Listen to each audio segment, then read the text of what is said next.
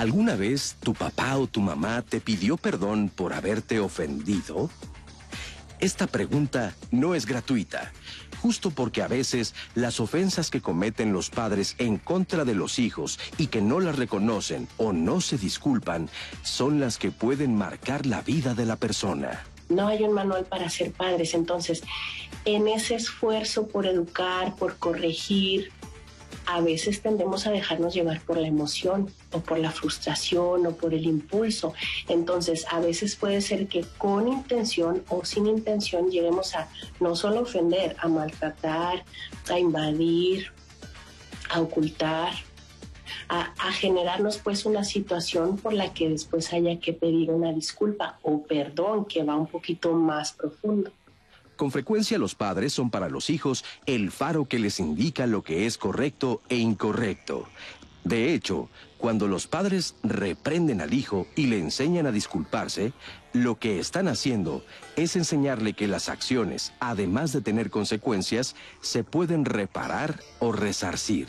Pero, ¿qué sucede cuando un padre o una madre se equivoca? ¿Por qué no piden perdón? Es todo un proceso que requiere de muchos ingredientes. Número uno, sentir o detectar o reconocer es la palabra que hicimos una falta. ¿Sí? Y después llevar una revisión de fue mi intención o no fue mi intención. Uno tiene que hacer como toda esta revisión con uno mismo para decir, necesito pedir ese perdón. Y claro, el último ingrediente, el que me va a llevar a hacerlo, a tener esta necesidad que no puedo más con ella, es el sentimiento de culpa. En su mayoría, ¿qué es? El miedo a perder esa autoridad. Y segundo, también puede ser el miedo al rechazo o el miedo a no recibir ese perdón. Acordémonos que, estemos, que estamos hablando de los hijos, no es lo mismo reparar una falta con quien sea allá afuera, una amistad, una relación, un vínculo, a pedirlo con los hijos. ¿Qué me pasa a mí si yo me enfrento al rechazo? Eso me puede detener o me puede hacer que yo aplace ese momento de sentarnos y ponerme en esa postura humilde, porque esa es otra palabra muy importante en este tema, para pedir un perdón. Hay padres y madres que sienten una culpa tremenda y esto les impide pedir perdón a los hijos. ¿Alguna vez te has disculpado con tus hijos? ¿Cómo te sentiste? ¿Consideras liberador el pedir perdón? Hola, ¿qué tal? Muy buenos días. Yo soy Marisa Escribano. Gracias por estar con nosotros esta mañana con un tema, la verdad, muy interesante, porque cuando hablamos del perdón, pues muchas veces pensamos en todas aquellas personas que deberían de pedirnos perdón o que pensamos que deberían de pedirnos perdón. Pocas veces pensamos nosotros en, pues, justamente pedirle o ofrecerle nuestras disculpas a alguien y mucho menos cuando se trata de nuestros hijos, porque pensamos que eso nos demerita, nos resta autoridad, quizá nos haga ver como padres débiles o quizá también implique aceptar que nos hemos equivocado y que somos vulnerables. A veces como padres no nos gusta que nuestros hijos piensen eso de nosotros. Por eso hoy el tema de diálogos en confianza es precisamente analizar, ver, escuchar a nuestros especialistas, eh, hablar justamente sobre si es bueno, es malo, cómo se hace, qué implica eh, pedir perdón y sobre todo en las diferentes etapas de la vida de nuestros hijos. No es lo mismo pedirle perdón a un chiquito que pedirle perdón a un adolescente o a un hijo ya adulto que quizá pues hemos lastimado a lo largo de toda su vida. Así que quédese con nosotros, participe y nos va a dar mucho gusto estar recibiendo sus comentarios, ¿verdad? Natalia Jiménez, ¿cómo estás? Claro que sí, Marisa, muy bien, muy contenta de estar aquí contigo y un saludo a toda nuestra querida audiencia. Muchas gracias, Minati. Y les voy a presentar a los especialistas que nos acompañan hoy aquí en Diálogos en Confianza. Está con nosotros Eduardo Ibarra González. Él es psicoterapeuta del Centro de Atención y Educación Psicológica eh, de Iscalti, así se llama, ¿verdad? ¿Cómo estás, Eduardo? Bienvenido. estar acá. Muchas gracias, igualmente. También está con nosotros Adriana Núñez García. Ella es maestra, en, tiene una maestría en trabajo social, es docente en la Escuela Nacional de Trabajo Social en la UNAM y es trabajadora social del Hospital General Ajusco Medio. Bienvenida, Adriana. Buenos días, buenos días a todas y todos. Agradecida por la invitación. Muchas gracias. Ana Falcó Pliego. Ella es eh, maestra en terapia familiar y de pareja y también es psicoterapeuta individual. Ana, bienvenida. Gracias, muy contenta de estar con ustedes. Muchas gracias, no al contrario. Y bueno, pues este tema, como decía yo, es un tema muy interesante. Y les preguntaría por qué es importante que los padres se den cuenta de sus errores. Bueno, mira, para empezar, ya empezaste con un tema ahí rudo, porque es muy difícil que los padres puedan reconocer eh, los errores, en la mayoría de la población, ¿no? O sea, en el grueso. Si hay papás que han trabajado mucho con el tema de la parentalidad, con el tema de su responsabilidad como padres, pero hay que reconocer que seguimos siendo una sociedad que le cuesta mucho trabajo meter al, al, padre varón al tema de, de la responsabilidad con los hijos. O sea, eso hay que dejarlo primero bien asentado. ¿Por qué es importante esto? Porque desde ahí empezamos con una cuestión, en, una dificultad para vincularse con los hijos. Y el vínculo es una parte necesaria para poder tener una eh, serie de facilidades para practicar las emociones. Entre ellas, las emociones que nos cuestan trabajo, con las que nos cuesta trabajo lidiar, como el enojo, la frustración, el miedo. Y como resultado de esto, por supuesto que ofrecer una disculpa, pues está... Eh, ofrecer una disculpa, yo lo pongo en una categoría de un 8 o 9 en cuanto a inteligencia emocional. Si estamos hablando de que estamos en pañales en inteligencia emocional, ofrecer disculpa nos queda muy lejos. Entonces, tenemos que trabajar muchísimo para poder educar, sobre todo en la parte emocional con los padres de familia, padres varones, pero también mamás, por supuesto. Para las mamás, me parece a mí, desde mi experiencia terapéutica, que es menos complicado la parte afectiva. No tiene que ver con cuestiones de género, sino con una cuestión de cómo hemos sido educados. Y eso implica que eh, las mujeres, incluso si tú te das cuenta, son mucho más propensas a poder hablar de lo que sienten. Y entre esas emociones están los arrepentimientos, el, malestar por haber sentido que ofendieron o maltrataron. Y los varones nos es muy complicado. Entonces, eh, a, la pregunta, ¿por qué nos cuesta trabajo acercarnos al perdón? Yo diría, de entrada, por una deficiencia en el manejo de nuestras emociones como para empezar. Y yo creo también que tiene que ver con los contextos históricos que tenemos, porque finalmente venimos de, una, eh, de un nuevo orden que se da a partir de la modernidad y se da en la colonia, y lo hace de una forma muy violenta la colonia, la forma como se, instaura un nuevo orden es a partir de la violencia, del adultocentrismo, de la violencia legítima, donde prácticamente el 95% de la población en menos de 130 años este, acabaron con ella. Y esta violencia y este autoritarismo lo seguimos arrastrando después este, con una serie de dictaduras y esas dictaduras prácticamente no, no, tienen mucho tiempo y lo podemos ver en un contexto actual, somos eh, de los tres primeros lugares en trata de personas, de eh, los primeros diez lugares a nivel mundial en cuestiones de feminicidio, primeros lugares en violencia, eh, sobre todo en cuestión de atropellos a derechos humanos. Y cuando hablamos de derechos humanos de la niñez, de los niños, niños y adolescentes y de la ley, pues vemos que la ley prácticamente tiene del 2014 para acá. O sea, eh, estamos dentro de una visión adultocéntrica donde el adulto es el que tiene la razón, donde no se ha permitido esta reflexión y que venimos cargando durante siglos. Entonces, ese, ese acto de reflexión, y, y aquí viene algo muy hermoso que dice Jean-Paul Sartre, un hombre es lo que hace con lo que hicieron de él. Porque finalmente esta violencia atraviesa todas las instituciones, tanto formales como informales. Hablamos de la escuela, de la religión, de la familia. Todas esas instituciones las atraviesa la violencia y el adultocentrismo. Entonces, cuando dice Jean-Paul Sartre, un hombre es lo que hace, o sea, que todas estas instituciones que me formaron, ¿qué voy a hacer con ello? Aquí viene la libertad, el libre albedrío. Bueno, si me formaron, pero ahora, ¿qué voy a hacer con esto que hicieron de mí? Y eso es una posibilidad que nos da la reflexión y que también dice Michel Foucault cuando habla de la ética, la ética como símbolo de libertad, pero es a partir de un acto reflexivo constante de por qué estoy aquí y cuesta trabajo pedir perdón justamente por esto, por, por esas ataduras sobre todo que tienen que ver este, con todo este contexto histórico de violencia. ¿Y cómo saber cuál es la brújula emocional para saber que cometimos un error? Pues yo creo que sobre todo es eh, el estar conscientes de cómo nos estamos sintiendo ante, ante una situación, ante un hecho, cómo yo como padre me siento. Eh, y también es observar a nuestros hijos, ¿no? observar ellos cómo se sienten, eh, si los vemos pues este, decaídos, este, tristes. Entonces, observar esa parte emocional tanto de nosotros, hacer una introspección en nosotros mismos y también en, eh, observar a nuestros hijos. Creo que eso es como una brújula que nos puede eh, guiar de si nosotros debemos de buscar esta comunicación, esta reparación, entablar un diálogo con ellos para ver qué está pasando.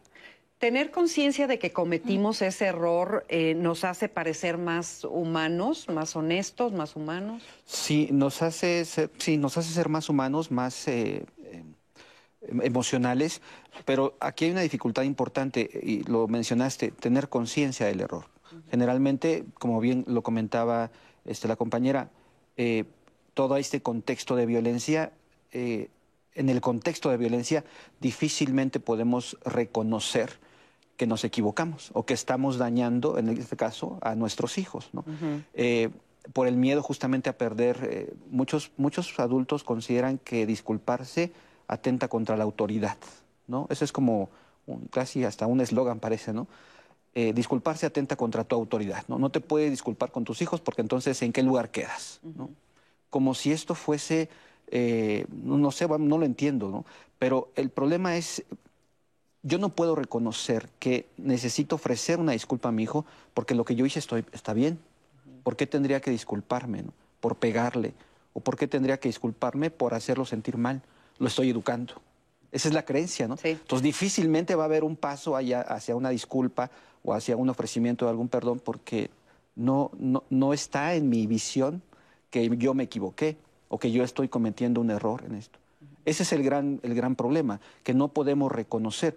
Una vez reconociéndolo, bueno, ya eh, pinta un poco mejor el panorama porque veo qué hago con eso que, como dice este, Ana, me siento mal, este, híjole, creo que la regué, eh, no sé, tal vez debería hacer algo. Bueno, ahí ya nos pinta un poquito mejor. El problema es llegar allá primero, ¿no? A, reconocer que eso que hice pudo haber estado mal, aún con las mejores intenciones, ¿eh? Porque ah, muchas veces justificamos diciendo que lo hice por tu bien, es que a mí me duele más que a ti. Sí, eh, o eh, cuando pasan los años, eh, de pronto los, los papás justifican, bueno, es que en ese tiempo las circunstancias, me quedé sola contigo, entonces de pronto estaba muy harta de todas las cosas. Y tienen razón, o sea, es verdad, pero hay una especie de justificación de que actuaron de esa manera por, por todo esto. Y entonces de pronto dicen, yo hice lo que tuve que hacer, ¿no? Eh, y por lo tanto no me equivoqué. Ese es el problema. ¿Qué opinan ustedes de esto que está diciendo? Eh, yo considero que también tiene que ver mucho con las estructuras y nuestra formación y el tipo de crianza que hemos tenido, porque nuestra crianza ha sido a partir de la autoridad, del autoritarismo, del adultocentrismo y de la violencia. Entonces, pero no solamente dentro de la familia, sino la escuela. Yo recuerdo todavía cómo los maestros agarraban el, la goma o la regla o cualquier cosa y nos, nos pegaban. y, era legítimo. O sea, el tema de la legitimidad de la violencia dentro de las instituciones, tanto eh, formales como informales, es un tema de crianza también. Entonces llegamos a casa y también la violencia era legítima, la chancla era legítima y, porque es la única forma de educar, pero también los límites. No nos enseñaron a poner límites porque los límites están en base a justamente la, este, la violencia.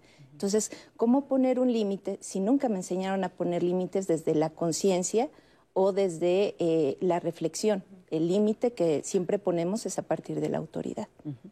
¿Y por qué es importante que los padres sean humildes para pedir perdón? Pues porque yo creo que es parte de, reconocer tus errores, de, mostrarte como vulnerable ante tus hijos. Al fin y al cabo eres un ser humano, un ser humano que te equivocas, que tienes fallas. Entonces yo creo que también es importante tú modelar ante ellos esto, que tú puedes fallar, que lo importante es abrir canales de comunicación para reparar esta situación, que se, que se puede llegar a una reparación. Yo creo que eso es muy importante y que eso va a ser muy trascendente, eh, por ejemplo, si es un hijo pequeño, un adolescente, en cómo eh, el hijo a la vez pueda ver la vida, en donde pueda él, detectar que, que, en la vida puede haber reparación ante ciertas circunstancias. Fíjate que Ana está tocando un tema importante que mencionó la palabra vulnerabilidad, ¿sí? Eh, el reconocer una falla, eso te hace sentirte vulnerable. Y generalmente estamos educados para no ser vulnerables. Entonces, es como una cadena. Yo estoy educado para no ser vulnerable. Por lo tanto, ser vulnerable, o sea, reconocer una falla me hace vulnerable. No puedo reconocer fallas. No puedo reconocer que me equivoqué. Es como si te reprobaran en tu calificación. Es como si te reprobaran, exactamente. De, mamá o papá. De mamá o papá. Entonces, eh, difícilmente alguien que teme o le aterra sentirse frágil o vulnerable va a reconocer que se equivocó, porque es reconocer eh, su fragilidad propiamente. Y yo creo que también tiene que ver mucho con mm, esta parte cultural de cómo fuimos educados, porque anteriormente nuestros padres pues tenían como cierta situación, ciertos pensamientos, ciertas ideas de cómo nos tenían que haber, nos tenían que educar y no se daba lugar a la parte de las emociones.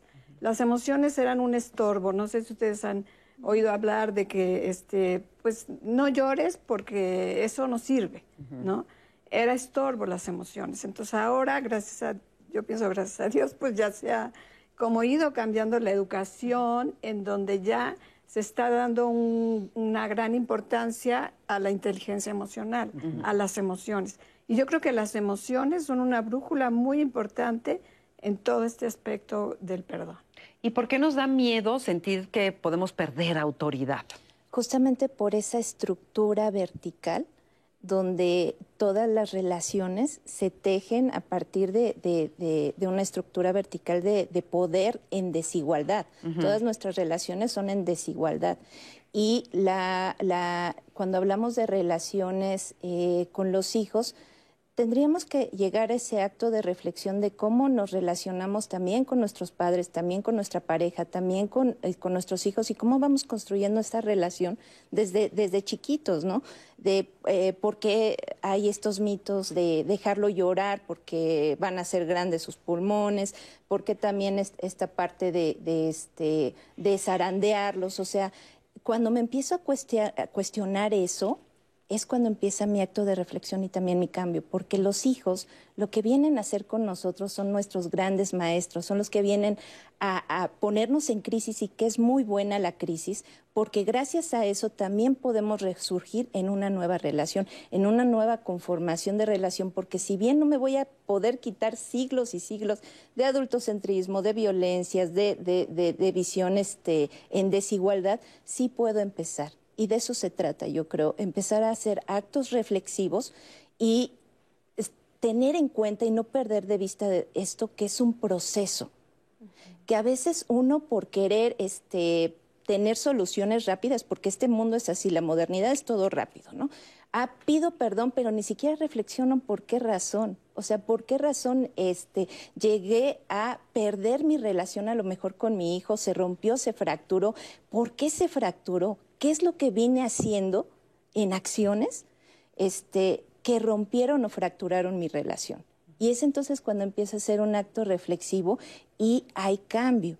Pero si nada más voy a dar un perdón porque así lo dice, este, no sé, la crianza eh, con apego, o sea, las distintas crianzas que ahora aparecen, pero sin ese acto de reflexión, entonces no va a tener un impacto porque las acciones van a seguir siendo las mismas. Entonces el discurso cuando yo pido un perdón es porque ya reflexioné que eso que estoy diciendo está rompiendo mi relación, está fragmentando mi relación y entonces puedo construir con el otro en un nosotros, ya puedo construir una relación mucho más digna, mucho más fuerte que, es justamente lo que pasa cuando escuchas a personas que te dicen, bueno, es que sí se disculpa, pero hace lo mismo, ¿no?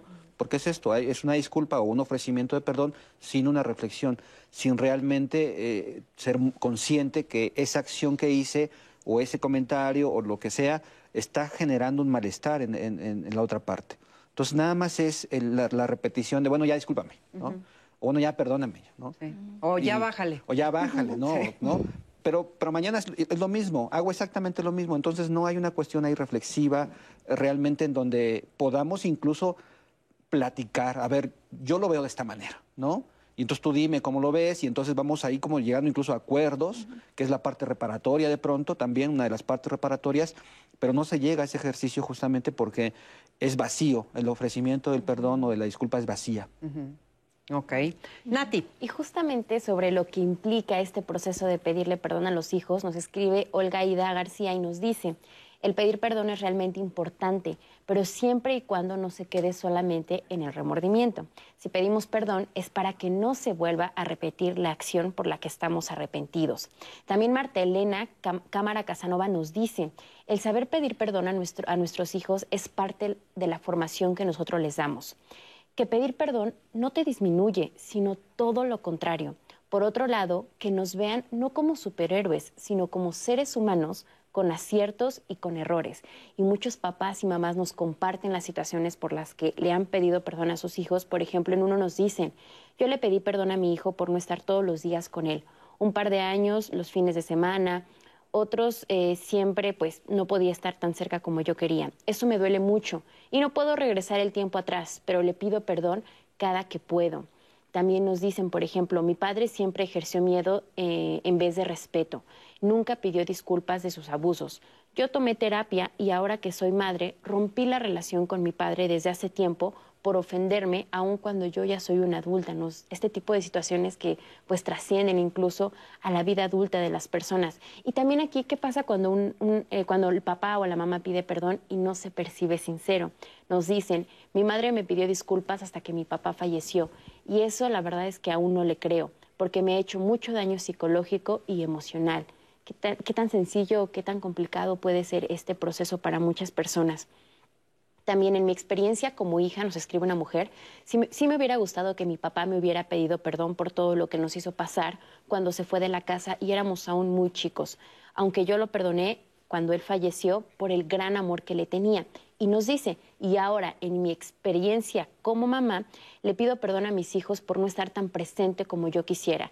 Tuve que trabajar ya que me quedé viuda y tenía que estar eh, trabajando mucho tiempo fuera de casa para poder sacarlos adelante. Y para mí fue muy difícil el estar ausente de la vida de mis hijos. Eh, también nos escribe Ade Muñoz, yo creo que depende de la situación. Si el hijo o la hija, por ejemplo, están en conductas de peligro como caer en la drogadicción, lo debemos rescatar, nos escriben. También nos dice Ofelia Acevedo, existe una cultura del perdón donde nos educan para perdonar, hoy soy hija y mañana seré madre. Gracias por compartir y nos dice, mucho de lo que dicen no lo sabía y ahora ya lo sé. Estoy tomando nota y estoy aprendiendo y reaprendiendo.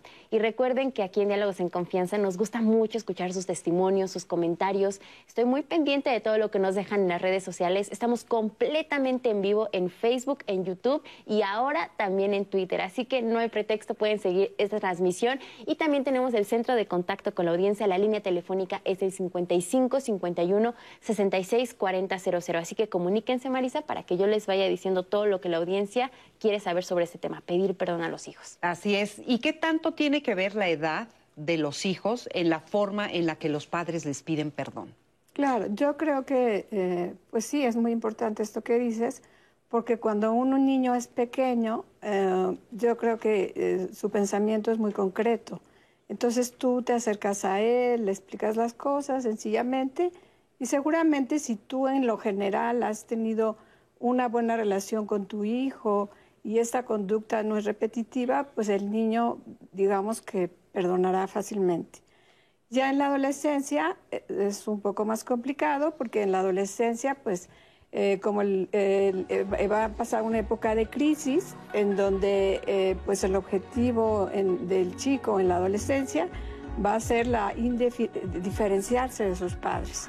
Entonces en esto pues hará que constantemente el chico esté contrapunteando con ellos, esté peleando para más fácil poderse como separar de ellos y quizá en la adolescencia sea como más complicado pues lograr este perdón de, los chicos. Pero, eh, y ya por último, pero bueno, se puede lograr, creo.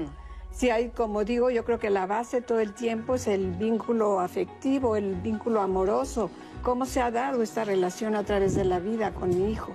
Y ya de adulto, pues me parece que ya eh, es, ya tiene, eh, ya tengo más capacidad de reflexión. Te interrumpo ahí un segundo para que vayamos a ver un material, ah, pero regresando retomamos esto para ampliarlo.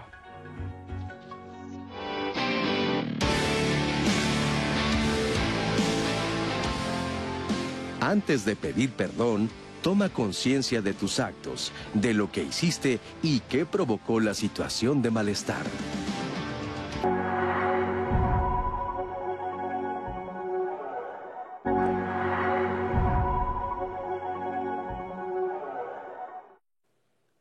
Y ya estamos de regreso aquí en Diálogos en Confianza. Gracias por continuar con nosotros. Y yo los quiero invitar a que mañana, en nuestros miércoles de Saber Vivir, nos acompañen porque miren, vamos a hacer un ejercicio rapidísimo. Contéstense a ustedes mismos cómo reaccionan cuando algo no sale como quieren y se enojan. ¿Cuál es la relación que tenemos con este sentimiento del enojo? Hay muchas personas que no pueden controlar ni autorregularse y se convierten en ira. Muchas personas pueden ser incluso agresivas con otras personas o ¿Cuántas personas no hay que a veces golpean hasta objetos? Qué complicado es hablar de este tema porque la verdad es que juzgarnos a nosotros mismos en este sentido muchas veces es complicado. También, ¿qué tan fácil es que nos enojemos? ¿Se han dado cuenta que a veces pierden el control por cosas que son chiquitas? De eso vamos a platicar mañana, cómo manejar la ira y el enojo aquí en Diálogos en Confianza. No se lo pierdan, que va a estar muy bueno y vamos a tener muchas herramientas para poder autorregularnos. Y continuando con nuestro tema de hoy, ¿cuándo pedir perdón a los hijos? Gracias a las personas que están participando aquí con nosotros, ya hay muchas reflexiones, Marisa, especialistas. Por ejemplo, Penélope Rodríguez nos dice, el pedir perdón para mí ha sido el cambio de actitudes y el saber transmitirle a mis hijos el amor que siento por ellos. Miguel Farrell nos dice, en gestal se llama darse cuenta y a la mayoría de las ocasiones requiere de mucho trabajo personal, sensibilización y de bajarle al ego, ya que una parte narcisista de los padres lo puede llegar a impedir. Margarita Osorio, es muy importante pedir perdón, ya que cuando estamos enojados no pensamos lo que decimos y también herimos los sentimientos. Lo más importante es reflexionar, tranquilizarse, hablar, abrazar a nuestros hijos y pedirles perdón es lo más gratificante, por lo que es un, un, gran ejemplo que podemos darles como papás y decirles cuánto los amamos. Arge Chávez, por ejemplo, nos dice, siempre que me doy cuenta que estoy siendo injusta con mis hijos, les pido perdón. Ellos han aprendido que pueden equivocarse y que pedir perdón es parte importante de reparar los errores. Tengo una relación sólida y de confianza con ellos. Nos dice eh, Juan Eduardo, por ejemplo, en la actualidad se equivocan más los, los, hijos con los padres que viceversa. Y ellos no piden disculpas y todavía se hacen los dignos. Solo buscan, solo buscan a uno cuando necesitan de algo. Y también eh, nos escribe una mamá, que yo creo que es algo que le ha de pasar a muchas personas que nos ven en casa, Marisa, que es, incluso yo me he dado cuenta que ante el estrés de la vida o si algo me hizo enojar en el trabajo, llego y me desquito con mis hijos y para esta persona ha sido un gran ejercicio poder reconocer ante sus hijos, ¿sabes qué? Me descargué contigo, lo lamento. Y también eh, antes de ir a la pausa, Marisa, dejamos pendiente la cuestión de la edad. Y justamente Julio Ayola nos dice, ¿qué punto más importante? La edad. Yo fui durísimo con mis hijos y aún hoy como adultos me lo reprochan y la verdad es que yo no siento culpa por los resultados que tuve de la crianza con mis hijos. Él nos comparte. Eso es lo que nos dice. Muy bien. Y también pues quedó pendiente justamente esta parte de la etapa adulta. Y bueno, estábamos hablando de que no es lo mismo pedir perdón cuando tus hijos son chicos que cuando son adolescentes y pues a lo mejor ahí te van a criticar más duro, y luego en la etapa adulta, ¿no? Entonces, continúa, por favor. Sí, yo creo que eh, pues en la etapa adulta ya hay como una capacidad ya más de reflexionar, de comunicarse y de, eh, digamos, yo sigo insistiendo que depende mucho de cómo a través de la vida ha sido tu relación con tus padres, si lo que ha predominado ha sido un vínculo amoroso, un vínculo de afecto, pues seguramente eh, tú vas a tener más probabilidad de, acercamiento a tus padres y con más facilidad poder como perdonarlos. Yo eso es lo que diría y creo que eso es... Eh, también, por ejemplo, si yo también como adulto ya también fui padre y ya tengo hijos, pues seguramente lo experimento, lo que es este, yo ahora tener a mis hijos, y eso me hará comprender con mucha más facilidad a mis padres y, el entender por qué actuaron de esta manera o de otra al experimentar la misma, lo mismo. Fíjate que ahorita escuchando, este, Ana, sí creo que hay un dilema entre saber cuándo, cuándo hacerlo, ¿no? Por ejemplo, el papá que decía, yo lo hice, sé que de pronto por ahí les di un raspón, pero no me arrepiento, no me arrepiento, ¿no?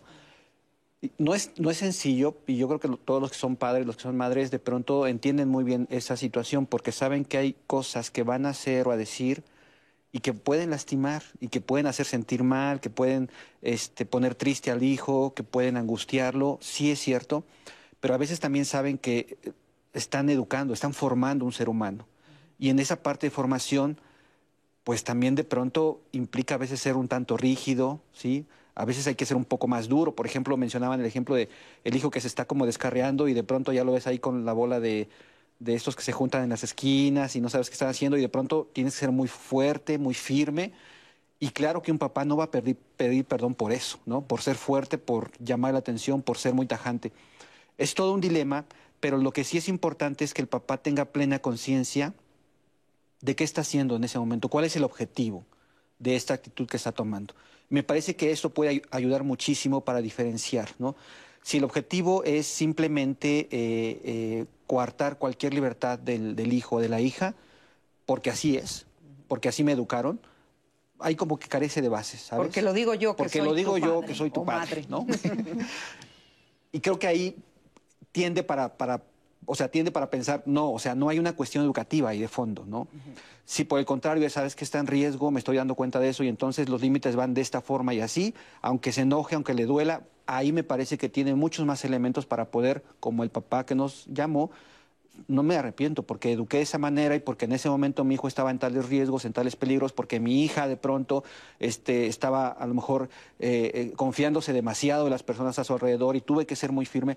Me parece que hay un ejercicio de responsabilidad paterna, materna, que podría justificar incluso algunas cuestiones quizá duras para los hijos, pero sin carga emocional para el papá o para la mamá. Los adolescentes, por ejemplo, son muy críticos, ¿no? Y parte de lo que decía Ana este, en sus comentarios es, los adolescentes van a buscar cada resquicio del papá, de la mamá que se equivoque para señalar, aquí te equivocaste, ¿no? Porque además es una etapa en la que justamente estamos rompiendo con la idealización infantil y entonces vamos a aprovechar cualquier equivocación del, del papá, de la mamá, para así restregarle su error, ¿no? Entonces, bueno, eso también hace que los papás eh, de adolescentes se sientan todo el tiempo evaluados y juzgados y criticados y dicen, con este no me puedo equivocar porque no sabes cómo me la, me la voltea, ¿no? Y entonces está un ejercicio ahí de no equivocación, sí me equivoqué, pero entre más acostumbrados estén los padres a reconocer errores sin que esto les afecte emocionalmente, sin que sientan que están minando su autoridad, es menos complicado acercarse. Y si es muy diferente, es muy diferente acercarse a un adulto y ofrecerle una disculpa por una actitud que tuve, porque sé que va a venir un reproche, a un adulto que quizás lo puede entender un poco más, un, adulto joven, ¿no? 17, 18 años que a lo mejor es un poco más centrado, un poco menos explosivo, eh, o a un adulto incluso, un, un, hombre maduro, una mujer madura, que me puede recriminar seriamente, ¿no? Oye, yo me equivoqué, hija, hijo, perdóname, mira, pasó esto. ¿Y en todo eso cuál nos cuesta más trabajo?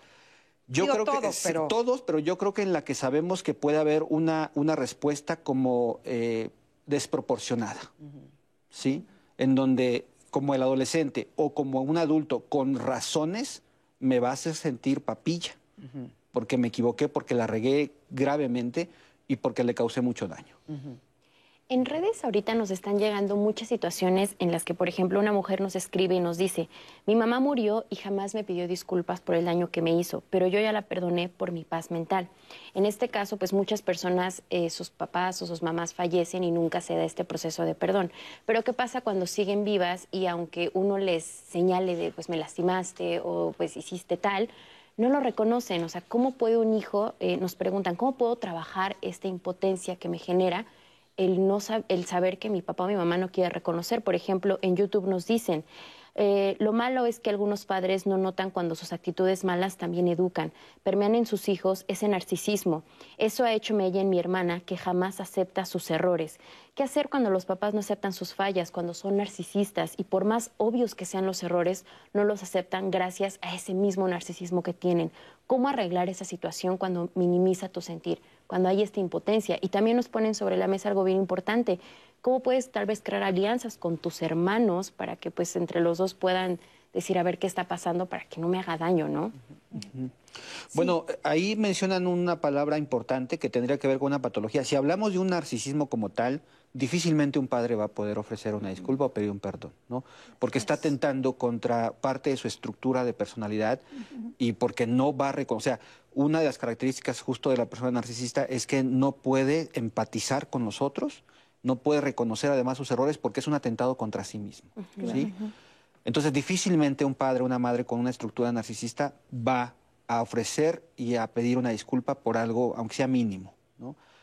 Si de pronto nosotros como adultos o como vamos creciendo y nos damos cuenta de eso, sí tenemos que reconocer que podemos tener un papá pues con una patología, con todo el dolor que eso implica. O sea, como cuando uno, como cuando uno reconoce tengo un papá adicto, o tengo un papá drogadicto, o tengo un papá este, alcohólico, o tengo una mamá obsesiva, eso duele. O sea, ¿cómo procesar que uno viene de un ser humano con, unas, con unos problemas serios, eh, emocionales fuertes, ¿no? Es un dolor, de entrada ya es una herida también para nosotros. Una pérdida. Una pérdida, porque estamos rompiendo a nuestros padres idealizados. Eso ya duele muchísimo, de entrada. Pero luego hay que entender que un papá así o una mamá así difícilmente va a tener eh, no podemos tener la expectativa de que se vaya a disculpar o vaya a ofrecer disculpas por todo el daño que nos hizo. Entonces, lo que queda respondiendo un poco a las preguntas, pues es trabajar sobre nosotros. ¿sí? Esto es, si yo me doy cuenta que estoy herido, que estoy lastimado por esto, sí un proceso psicoterapéutico ayudaría muchísimo. Y también hay otras cuestiones, digo, porque somos terapeutas, ¿verdad? Y necesitamos este, nuestra chamba. Pero bueno, está toda la parte espiritual, está toda la parte religiosa, está toda la parte de, de ofrecer, de estar en paz con los demás, y eso implica también trabajos de perdón. Con nosotros mismos y hacia ellos. ¿no? ¿Reconocer que se cometió un error es suficiente?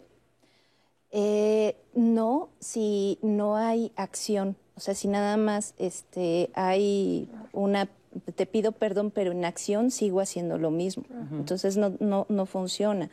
Pero eh, considero que sí es muy importante aquí la cuestión de los límites, porque eh, si ya llegamos a un punto de tener una madre, un padre que en un inicio a lo mejor nos, nos causa conflicto porque no pide perdón, pero hace acciones que, que, no entiendes, te lleva un juguete, pero no te pidió perdón, pero eso genera en el, en el niño un conflicto y en el adulto más, porque no te pide un perdón, pero sigue generando este, situaciones que, que te compra cosas o te hace de comer o cosas así que, que te hace sentir bien, pero a la vez no, no reconoce el error. ¿Y cómo es importante que se reconozca? Vamos a ver el siguiente testimonio que nos habla de esto. Hola, yo soy Rosa Elvia. Mi familia está conformada por mi esposo, y una niña que es mi hija de nueve años. Estaba yo embarazada, la, primera vez que yo recuerdo que le pedí perdón a mi hija. Estaba yo embarazada, la, verdad es que mi hija fue una niña planeada, totalmente. Y bueno, tuve yo, eh, tuve yo una rachita de problemas de salud y por ende pues también estaba yo trabajando en la iniciativa privada. Entonces eh, tuve ahí un conflicto fuerte con mi jefe y estaba yo muy, muy enojada. La verdad es que me sentí rebasada este, no, no, no, exploté con mi jefe, me fui a casa y ya cuando yo estaba en casa sola, ya no, ya no pude, no me pude contener y, o sea, yo recuerdo que, que, agarré mi pancita, agarré mi vientre y le dije, hija, perdóname, o sea, esto que me está pasando, esto que estoy sintiendo, no, no tiene nada que ver conmigo y perdóname. Sé que, que se transmite, ¿no? Todo lo que uno siente a la hora de estar este, gestando Ok, yo aprendí a pedir perdón desde que tenía algunos conflictos con, eh, mi pareja, toparse con, con esas eh, costumbres que uno no tenía y que, y que tampoco las recibió de mamá y papá. Sin embargo, bueno, estamos aquí para, para seguir creciendo. No, no tengo recuerdos de que mis padres me hayan pedido perdón alguna vez. Sin embargo, por alguna situación, mi mamá alguna vez me hizo la, la recomendación, ¿no? Me dijo, ¿sabes qué? Este, esa situación es de perdón. Yo considero yo considero que sí debemos pedir perdón a nuestros hijos, porque nosotros está ir cambiando esas maneras. irlas, irlas mejorando. Estamos para evolucionar y, e independientemente de que nuestros padres nos hayan o no pedido perdón, bueno, eso, eso ya pasó. Y, de aquí para adelante, pues hagamos cambios. esa es la tarea de los papás de ahora. Mi hija es bastante extrovertida. Eh, la niña, pues últimamente tiene comportamiento quizá de preadolescente. Y bueno, eso, eso ha traído por ahí ciertas fricciones. Pero bueno, dentro de lo que cabe es una niña bastante lista. Y sí reconozco que a veces em, me está hablando y, por X razón eh, no le hago tanto caso.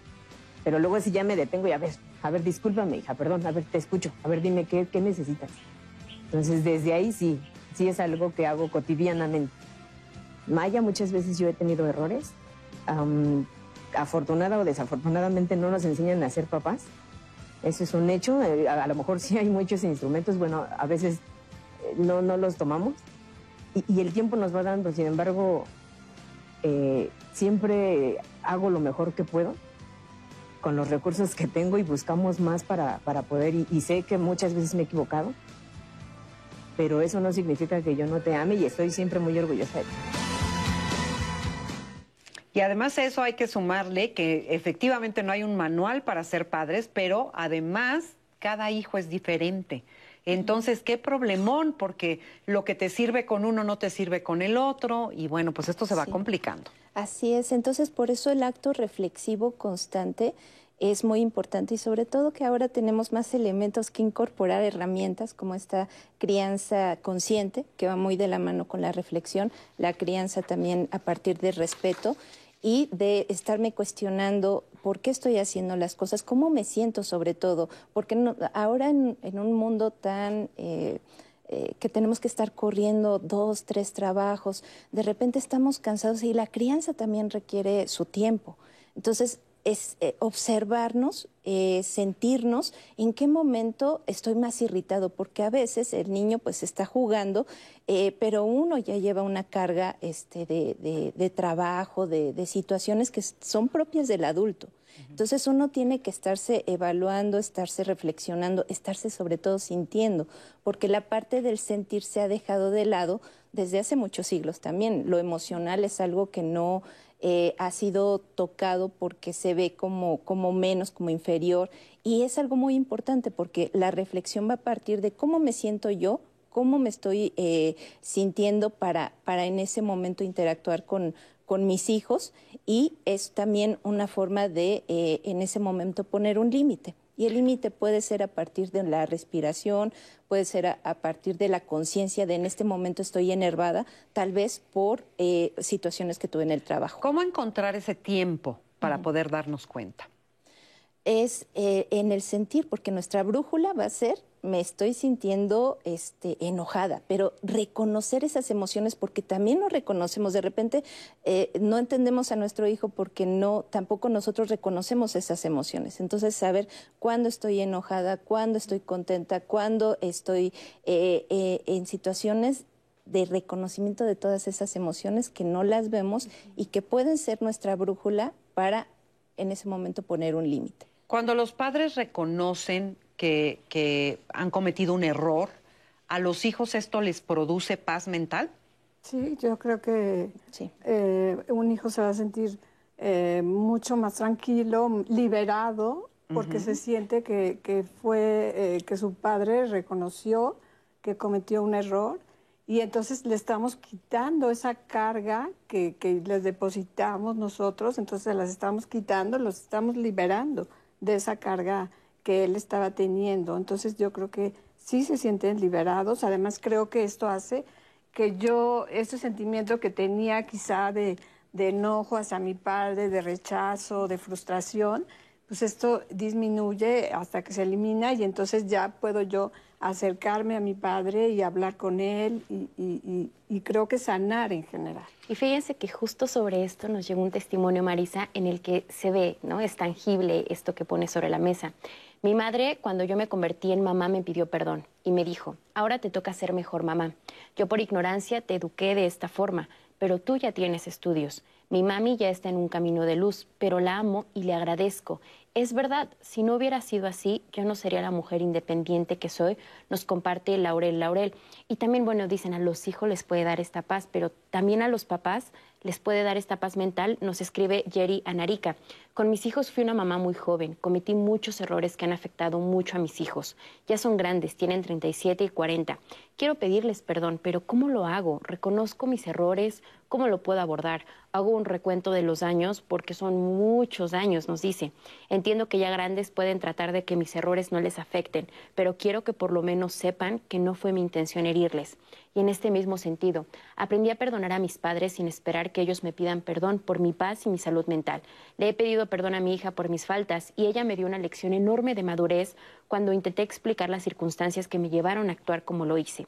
Ella me dijo que no necesita saber las cosas feas que me pasaron para, para, entender que no fue fácil mi vida. Espero algún día llegar a ser tan noble y madura como mi hija. Y en este caso, bueno, la hija eh, aceptó, la hija fue amorosa con su mamá pero igual que pasa en situaciones en las que los hijos tal vez pueden exagerar. Porque nos escriben, por ejemplo, en redes y nos dice Daniel Domínguez, el perdón debe conllevar un castigo o una sanción y puede ser algo que pasa en muchas familias, ¿no? O sea, que ahora los papeles se reviertan y los hijos sean castiguen. quienes castiguen o incluso humillen a los papás, ¿no? ¿Qué opinan de esto? Bueno, justamente es el gran temor este, de esto que hablábamos de la vulnerabilidad, ¿no? O sea, cuando yo sé o puedo eh, presuponer que mis hijos ahora va a venir como una consecuencia, entonces pues menos me equivoco, ¿no? Y menos ofrezco una disculpa. Hay bastantes comentarios interesantes allá porque hace un momento preguntabas, eh, ¿reconocer la falta es suficiente? Y yo estoy de acuerdo con la compañera, no, no es suficiente. Sin embargo, sí creo que es un muy buen principio para... hay, hay, algunos hijos que les es suficiente, ¿eh? O sea, te dicen literalmente, bueno, nada más acepta que te equivocaste. Así, ¿no? Nada más. Y cuando dicen, está bien, me equivoqué, ya, gracias. Eso es todo. Porque si hay un conflicto interno entre la imagen del padre, que nunca se equivoca, que siempre hace todo bien. Fíjate, si mi padre nunca se equivoca y hace todo bien, ¿cuál es el estándar que pone eso en mí? Como, como persona, como ser humano. ¿A qué me obliga eso? ¿No? ¿Y cuál es el estándar que, se pone? Pues el de la perfección. El de la, sí, ¿no? exacto. Entonces, si mi padre, si mi madre de pronto reconocen, es que yo me equivoqué. Entonces, de alguna manera eso también me dice, ah, o sea, yo también me puedo equivocar. Sí, por supuesto. Y automáticamente eso me quita angustia, me quita presión. Claro que voy a hacer las cosas lo mejor que pueda, claro que me voy a esforzar, pero si me equivoco, no va a pasar nada. ¿Sí? Si me equivoco y lastimo a alguien, bueno, tendré que resarcir y tendré que acercarme y ofrecer una disculpa y ver cómo componer las cosas, que esa es la segunda parte del perdón, el resarcimiento. ¿Cómo, cómo puedo aligerar esto, este daño, este mal que ya, te, que ya te hice? ¿Es posible? ¿Es viable? ¿Se puede? Y se vale preguntar. ¿Habrá hijos que te digan no? habrá otros que te digan sí, por lo menos, por lo, fíjate, en el tema de, los hijos, de, estas educaciones tan severas, a lo mejor un, hijo te propone, sé más amoroso con tus nietos y me doy por bien servido, ¿no? Por ejemplo, si no pudiste, o si todo el maltrato que tú me hiciste o el daño que me hiciste de esa forma, si, no eres así con, mis hijos, te lo voy a agradecer muchísimo. O sea, una muy, muy buena forma de... A veces los hijos te dan soluciones que uno nunca imagina, pero eso surge a partir del poder reconocer. Por eso sí creo que, aunque no venga un perdón, un reconocimiento inicial de la falta puede abrir el camino también que eh, finalmente el pedir perdón es un acto liberador.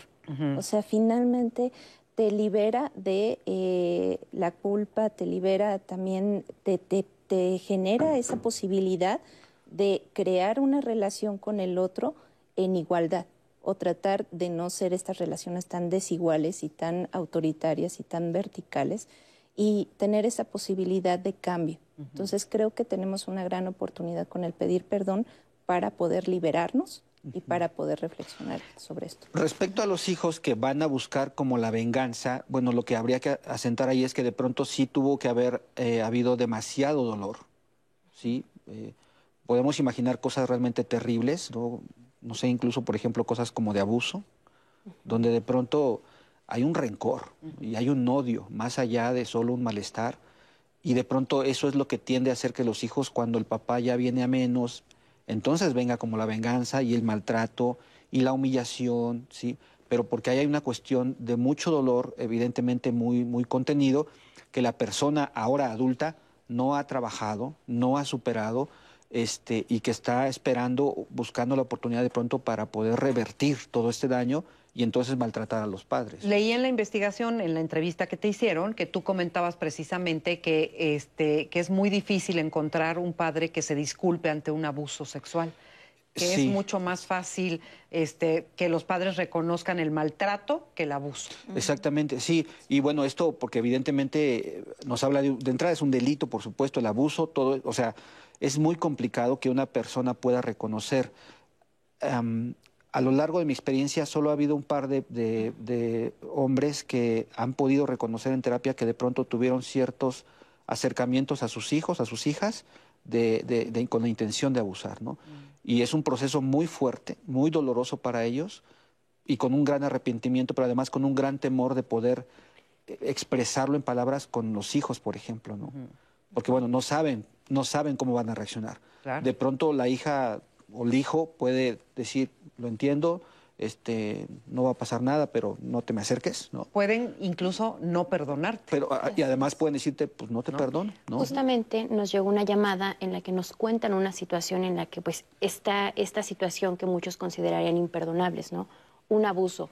Pero nos establecen que ya se involucró la familia extensa también tíos, abuelos, y lo que nos preguntan es cómo lo podemos manejar, o sea, esta situación que ya no solamente es padre e hijo, sino que ya abarca también a abuelos, a tíos, ¿cómo se trabaja en este tipo de situaciones? A ver, ¿quién quiere contestar? A ver. Ah, ¿Quién, quién? Ah, bueno, yo creo que sí, este, la cuestión ahí es respetar la decisión de quien fue abusado también, porque si no quiere este, perdonar, está en un proceso y también es válido no, sino, si no quiere respetarle eso. Porque también, ¿por qué le vamos a imponer a fuerzas que perdone? O sea, si, si eh, dentro de su, de su situación, de su reflexión, de, lo que está viviendo y lo que está sintiendo, no quiere, creo que es honesto también decir, pues no. ¿Es un asunto personal? Y respetarlo. O sea, individual, digamos, en, esa circunstancia, no. Es, eh, en reflexión primaria, sí, sí, o sea, sí, pero hay que respetar eh, los otros también hay que llegar a comprender la situación del otro. Y hay que también tener muy en cuenta el tema de las edades, por ejemplo. No es lo mismo que esto se esté abriendo en un tema en donde el, hijo es un menor de edad, por ejemplo, porque hay una serie de cuestiones ahí legales que sí hay que hacer como familia a un adulto que habla de un abuso de hace 20 años, ¿no? En donde de pronto ya hay una cuestión más personal, en donde la persona puede trabajar esto y decidir qué hacer con ello. Muy bien, vamos a seguir platicando de ello, vamos a hacer una pausa y continuamos, por supuesto, platicando de este tema y escuchando sobre todo sus opiniones, eh, todos sus comentarios, que para nosotros siempre son muy importantes. Así que después de esta pausa, continuamos platicando con nuestros especialistas. Regresamos, no se vayan.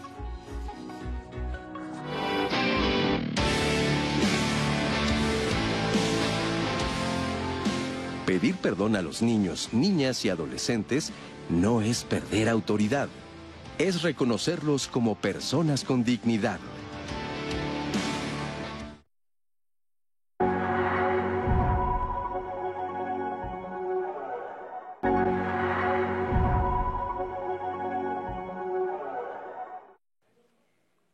Y estamos de regreso aquí en Diálogos en Confianza y los quiero invitar a que el próximo martes 8 de marzo, en el marco del Día Internacional de la Mujer, nos acompañen porque hemos preparado un programa sumamente especial, con mucho amor, porque queremos hablar cómo es que las familias, cómo desde que somos pequeñas, a las mujeres se nos educa de cierta forma. Y en este programa, el martes 8 de marzo, queremos invitarlos a reflexionar sobre cuáles son eh, esos modelos que le damos a las niñas y sobre todo lo importante que es que las eduquemos desde la libertad. Es decir, brindarles el abanico de posibilidades que tienen en la vida sin imponerles una forma de vida, una carrera, por ejemplo, que ellas sean dueñas de su destino y darles todas las herramientas para que puedan decidir y que sea totalmente libre la forma en la que ellas quieren vivir. Así que acompáñenos, va a ser un programa bien interesante, va a estar lleno de testimonios y de grandes especialistas para que juntos tengamos esta participación activa en la crianza de mujeres fuertes, poderosas y sobre todo independientes. Así que no se lo pierdan la próxima semana que va a estar muy bueno. Y continuando con nuestro tema de hoy, Marisa, más reflexiones que nos han dejado aquí en las redes sociales, pero antes les recuerdo que todos los martes tenemos un espacio dedicado en este programa para pedir de su colaboración en caso de que usted tenga algún dato sobre las personas que le voy a mostrar a continuación que desafortunadamente han desaparecido y cuyos familiares y amigos están en su búsqueda. La primera fotografía que le presento es la de Ángeles Metzi Pastrana Valdés, que desapareció en la colonia Santa Teresa número 4 en el municipio de Huehuetoca, en el Estado de México, el 13 de febrero de 2022. En este momento puede ver la fotografía en pantalla de esta adolescente Ángeles Metzi Pastrana Valdés y el teléfono al que se puede comunicar si tiene información sobre su paradero, el 55 56 74 79 02. Asimismo, pedimos de su colaboración para que Cristian Ismael Escobar García vuelva a su hogar. Él fue visto por última vez en la colonia Santa María, en el municipio de Coyoacac, Estado de México, el 12 de agosto de 2019. Cristian Ismael Escobar García, si tiene información sobre su paradero, en este momento puede ver la, eh, la fotografía en pantalla y el número telefónico al que se puede comunicar. De igual forma, pedimos de su colaboración para localizar a Cristian Olvera Medina, que fue visto por última vez en la calle Bosques de Arces y Pirules en el fraccionamiento Héroes de Tecamac en el Estado de México el 25 de octubre de 2013. En este momento ve su fotografía en pantalla Cristian Olvera Medina y la línea telefónica el 55 56 74 79 02 en caso de tener información sobre su paradero. Asimismo pedimos ayuda para localizar a Hipólito Paredes Barbosa, que fue visto por última vez en la calle 7 en la colonia Las Águilas en el municipio de Nezahualcóyotl, Estado de México, el 27 de enero de 2011. Hipólito Paredes Barbosa en este momento puede ver su fotografía en pantalla. Y finalmente pedimos de su colaboración para que José Pedro Cruz Santiago vuelva a su hogar. Desapareció en la cerrada 2 de marzo en el barrio San Pablo, en el municipio de Chimalhuacán, Estado de México, el 6 de junio de 2012. José Pedro Cruz Santiago. Si tiene información sobre su paradero de José Pedro o de las personas que le mostré anteriormente, la línea telefónica a la que se puede comunicar es el 55 56 74 79 02. Y como siempre aquí en Diálogos en Confianza agradecemos mucho de su colaboración. Y ahora sí, continuando con nuestro tema de hoy, cómo trabajar el perdón, cuándo pedir perdón a los hijos, nos llegan más testimonios, Marisa. Por ejemplo, ya de adulta he tenido que aprender más humildad, porque en mi infancia mi mamá y mi papá no se permitieron esa vulnerabilidad de disculparse. No tengo hijos, pero me gustaría tener la habilidad para saber cuándo aceptar esas equivocaciones. También el pedirle perdón o reconocer nuestros errores ante nuestros hijos nos quita ese paradigma de que somos personajes de superpoderes. Entonces nuestros hijos nos ven como personas que lloramos, que nos enojamos, que queremos y que les quitamos a nuestros y les quitamos a nuestros hijos ese alto estándar que deben de superar. Debemos aprender a gestionar nuestras emociones. También nos escribe Mesli Yowalcitla y nos comparte una reflexión. Eh, es difícil reconocer que los errores cometidos por los padres no son una sentencia que debemos cargar toda la vida. Hay que reconocer que no hay un método ni un instructivo y la mayoría hace lo mejor que puede o lo que cree que es lo mejor de lo que aprendió de sus padres. Si no perdonamos a nuestros padres por cualquier cosa que creamos que nos afectaron, es porque creemos que somos mejores que ellos y que lo que hacemos mejor eh, y que lo hacemos mejor. Eso es mucha soberbia, nos dice Mesli Yowalcitla. También eh, nos escriben una situación, Marisa, que seguramente está pasando en muchas familias y que vale la pena poner sobre la mesa. Nos dicen, eh, por irresponsabilidad de mi padre nos contagiamos de COVID. Mi mamá murió y mi papá nos pide perdón, pero yo honestamente no puedo perdonarlo.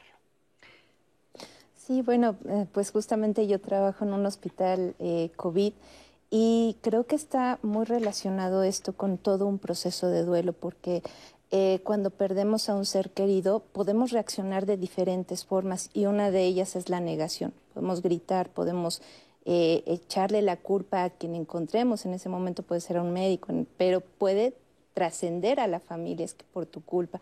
Pero recordar que la pandemia, pues... Eh, a veces es inevitable, ya sea porque tengan que salir, ya sea porque tengan que hacer una serie de situaciones o a veces toca, ¿no? Dudo mucho que alguien eh, contagie porque quiera contagiar a otro. Hoy, hoy amanecí con ganas de contagiarme y voy a ir a mi casa y voy a contagiar a todos. Creo que no es así, sino que eh, puede, puede suceder ante una situación de pandemia, sucede Pero eh, en ese sentido hay que eh, ver este proceso, que es un proceso de duelo donde empezamos esa negación, esa, esa situación de, no está pasando, eh, es tu culpa, una serie de situaciones y reclamos que son parte también de ese proceso de duelo. Entonces, cuando entendemos que, ah, bueno, tengo que pasar también por, por este proceso y después a lo mejor me voy a deprimir y probablemente más adelante encuentre esa aceptación, pero si, si hay alguien por ahí que me dice que es parte de un proceso, entonces también un poquito esa culpa y esa sensación de, de, alguien tiene que pagar por esto, este, va desapareciendo poco a poco, pero va a ser un proceso. También dentro de, de, todo eso es un proceso. Cuando los hijos no quieren perdonar, ¿qué sucede? ¿Qué sucede con estos padres? Bueno, depende de la capacidad emocional que tenga el papá para tolerar ese enojo de, los, de los hijos, ¿no? Eh, en el ejemplo es muy claro, el, papá seguramente debe estar arrepentido. Y digo seguramente porque lo que entiendo, de acuerdo a, cómo lo describe, es que hubo un descuido. ¿no? Es decir, ella está eh, asumiendo y reconociendo que pudo haberse evitado. Tal vez sí, pero no tenemos la certeza. ¿no? igual no se contagiaba por el papá, pero igual se contagiaba de otra manera. No lo sabemos, no sabemos, y eso siempre caeríamos en puras hipótesis. Pero el asunto es que ella eh, está detectando un culpable. Y entonces le está cargando toda la responsabilidad al padre. Y entonces eh, el papá tendría que estar preparado por ahora como para poder tolerar ese enojo de, la hija, ¿no? Con o sin razón, porque es una emoción que nace de, la pérdida de su madre. Y por supuesto que en estas fases que comentaba Adriana, el tema del duelo, pues una de ellas recordemos que es la ira, o el enojo. Y seguramente esta, esta mujer está depositando toda esta ira y todo ese enojo en, el padre. ¿sí? Va a pasar, o sea, esto tiene que pasar, tiene que avanzar en un proceso de, duelo, de aceptación de la pérdida, para que posteriormente pueda empezar a encontrar tranquilidad y entonces en una de esas poder ser capaz de perdonar a su padre. Pero este padre, por lo pronto, tiene que ser tolerante y tiene que eh, ser paciente con, con, el enojo, con la ira, con el, con el posible rechazo del, perdón de la hija mientras pasa esta etapa. ¿sí? Ahí un poco a los papás que de pronto reconocen que se han equivocado y ofrecen disculpas, eh, de pronto también a veces algunos quisieran que, bueno, pues ya te ofrecí la disculpa, ¿no? Ya perdóname, ¿no? Ya te dije. Ya te dije, ¿no? Pues no es así. De pronto hay que haber un proceso en el que el el adulto, el hijo, tiene que empezar a procesar todo esto que siente, a darle un trámite para después poder llegar al, ok, ahora sí te, te perdono o te disculpo. Fíjate, ahorita que los estaba escuchando, pensaba si también en algunas familias se da el caso al revés, en donde los hijos se sienten agraviados por cosas que los padres realmente no han cometido. No digo que sea, esto es aparte del caso que acabamos de escuchar. Mm, eh, hay, hay familias en donde los hijos son tiranos de alguna manera y lo que hacen es estar todo el tiempo como exigiendo y reclamando. ¿Es así? Sí, sí, sí, es así, es muy frecuente. Eh, yo tomo el ejemplo, por ejemplo, de, este que ya han mencionado aquí, hay algunas mamás que todo el tiempo están ofreciendo disculpas por no estar con sus hijos porque trabajan. Exacto. Como yo les digo, yo digo, sí, pero a ver, espérate, ¿no? Tranquilízate. Porque todo el tiempo están compensando de que no están y, entonces crean verdaderos este monstruitos que me tienes que, porque además, porque no estás y, porque, y entonces cómprame y dame Tú tienes y quiero. la culpa porque como no estás. Sí, entonces yo a estos papás que de pronto están en estos temas, tienen que ser muy objetivos y muy realistas. Eso es una realidad que les tocó. O sea, no, no es por gusto o por placer. Tuviste que trabajar o tienes que estar lejos de tu hijo o de tu hija porque tienes que salir y ganarte el pan y traer dinero a la casa y eso implica ciertas condiciones. Tú no puedes responsabilizarte totalmente de esas condiciones, ¿sí? Entonces no puedes eh, pretender que estás mal o que te estás equivocando por, por estar cumpliendo con tu chamba, que es hacerte responsable de tu hijo. Claro. si la realidad implica que tienes que salir y de pronto dejarlo, abandonarlo más, bueno, no abandonarlo, sino dejarlo un poco más tiempo solo o encargarlo con personas responsables en las que confías o ponerlo en la guardería o no sé, en la estancia, no sé, o sea, todo esto que, que es nuestra realidad, pues es la realidad que te tocó y es la realidad que tu hijo tiene que también asumir. Yo nací o yo estoy en una familia con una madre que, mi papá se fue, nos abandonó, se murió, lo que sea, y es ella la que se hizo responsable. Entonces también es parte de mi historia y de lo que me hace ser quien soy, el tener una mamá que tuvo que de pronto dejarme más tiempo. No la puedo culpabilizar por eso. habría que tener gratitud. Ni estarle exigiendo cuentas de, algo, pero tú no te quedaste toda la tarde como mi amiguito que tiene a su mamá y que juega con él. O sea, perdón, pero no. Y eso es un poco también hablar con las mamás, sobre todo con las mamás, porque es muy frecuente, por eso lo menciono así, eh, que tengan ese principio de realidad, es una realidad que les tocó a sus hijos. Y sus hijos también tendrán que aprender a asumir esa propia realidad. Y justamente... ¿Qué ibas a decir? No, y yo creo que, pues, como decías, de este tipo de mamás que, pues, probablemente en el mundo que vivimos, que económicamente a veces uno tiene que estar todo el día afuera trabajando, todo esto, pues es buscar como ciertos tipos de eh, tiempos, perdón, de como calidad. A lo mejor no puedo estar entre semana todo el tiempo contigo, pero eh, los fines de semana voy a buscar espacios para estar contigo, para vincularme contigo de otra manera, estoy pendiente de ti, te llamo por teléfono. Y bueno, entonces a lo mejor no hay esta parte de estar todo el día contigo, pero hay otros espacios en que yo me vinculo, me intereso por ti, estoy contigo, ¿no? Entonces eso creo que... Y no necesariamente el estar pegados a los hijos hace que sea una eh, relación con calidad, ¿no? Muchas veces está uno ahí pegado al lado, pero pegándoles de gritos o ¿no? O sea, una cosa no excluye a la otra, pues, ¿no? Fíjate, Marisa, que nos llega una llamada que nos pone como muchas líneas de análisis sobre la mesa. Nos escribe una mujer que nos dice, mi papá fue muy abusivo de pequeños, no nos golpeaba, pero nos ignoraba, un tiempo nos abandonó y la verdad es que nunca fue muy amoroso con nosotros. Por muchos años no supe de él. Ahora que soy adulta, vuelve a mi vida y me pidió perdón.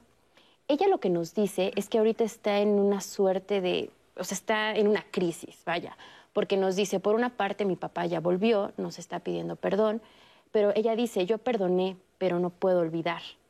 O sea, ¿qué tanto derecho tiene ella de decir, bueno, yo perdono, pero no olvido? Y también nos dice, y no sé cómo avanzar. O sea, en este caso creo que se refiere un poco a la reparación del daño, porque nos dice, reconozco que he sido una mujer muy grosera con mi papá desde que volvió con mi vida.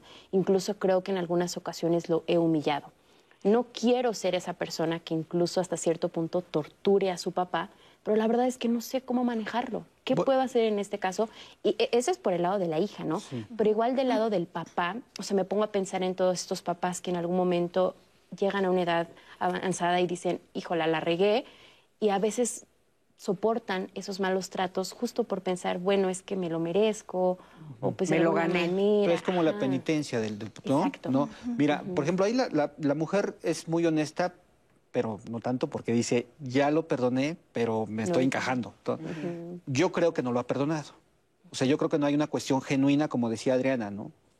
Eh, creo que le valiera más a ella realmente reconocer que sigue enojada con él, que sigue molesta, y entonces hablar, si ella puede, si ella tiene los elementos, hablar con su padre y, decirle por qué está enojada y platicarle de su decepción como padre y platicarle de todo lo que le hizo falta para después realmente pasar a un tema de perdón.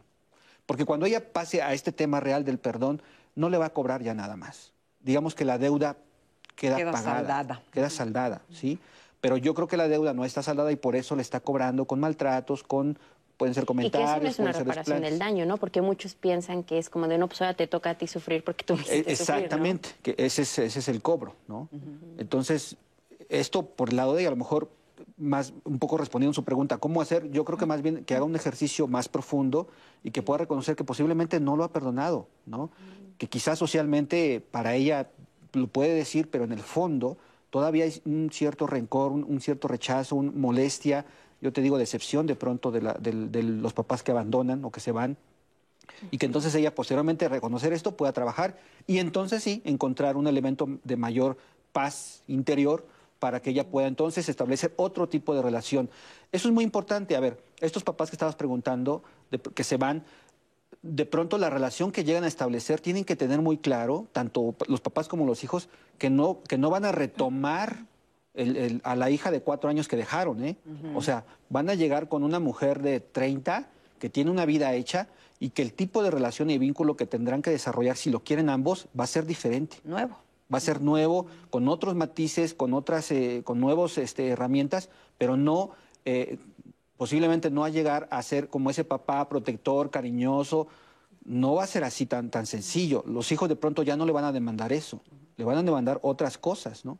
Y habría que escuchar bien cuál es la demanda ahí de los hijos para poder perdonarlos. Y a veces nos cuesta trabajo perdonar porque pensamos o sentimos que si perdonamos es como si no hubiera pasado nada o como si este, no se mereciera el castigo la otra persona. En fin, como que son muchas cosas las que nos atoran en el perdón, pero es muy importante saber que perdonas no tanto por el otro, sino perdonas para ti, para vivir en paz, sueltas aquello. No quiere decir que no pasó.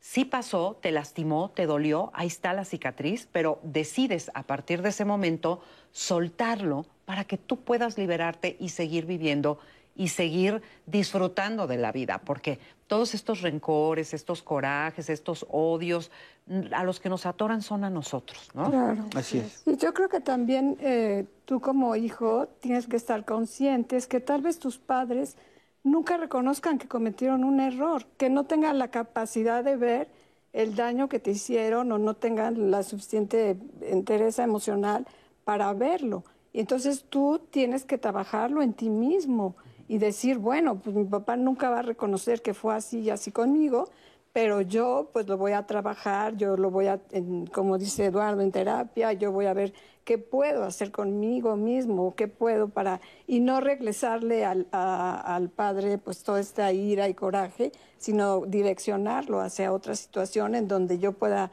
dañar, no, como que se vuelve uno de, ah, tú me hiciste, pues ahora me vengo y te doy a ti, ¿no? Exacto. Sino que poderlo yo trabajar pues para no estar en una relación de constante venganza y daño.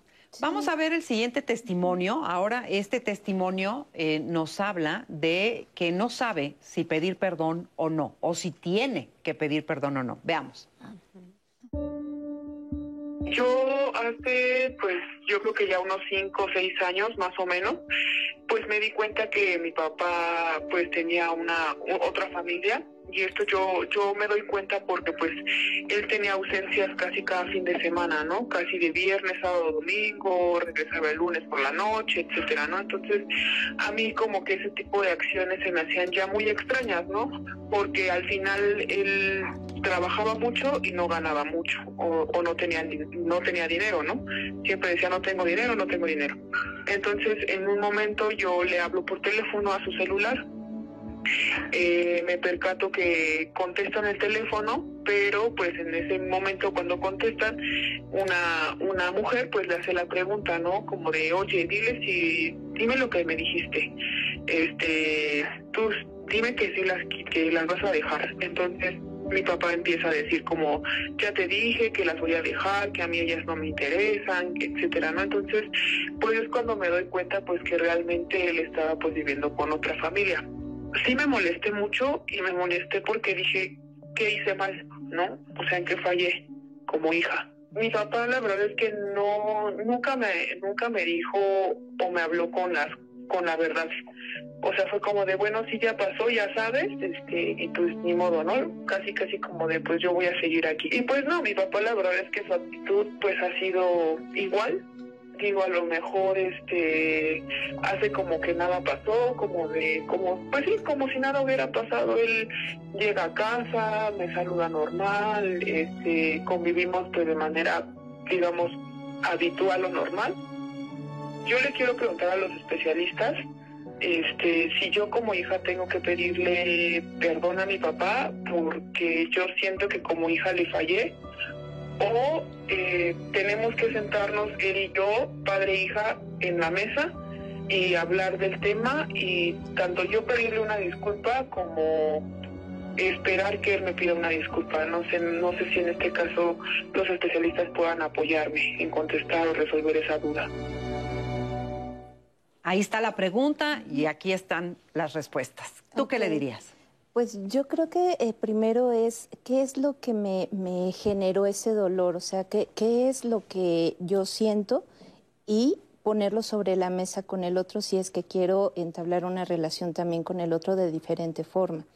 Pero no, eh, porque ella eh, comenta, pues quiero pedir perdón, pero perdón porque todavía no, no hay, o sea, se siente como con culpa, porque a lo mejor durante su crianza la hicieron sentir así pero más bien tiene que sentirse eh, el, dónde la hirieron, dónde siente ese dolor y ponerlo sobre la mesa y hablar honestamente, ¿sabes qué? Me lastimaste en esto, en mi infancia, me lastimaste y esa, eso que me lastimó todavía lo sigo arrastrando. Y eh, eh, en este sentido yo pues solicito una, una disculpa, ¿no?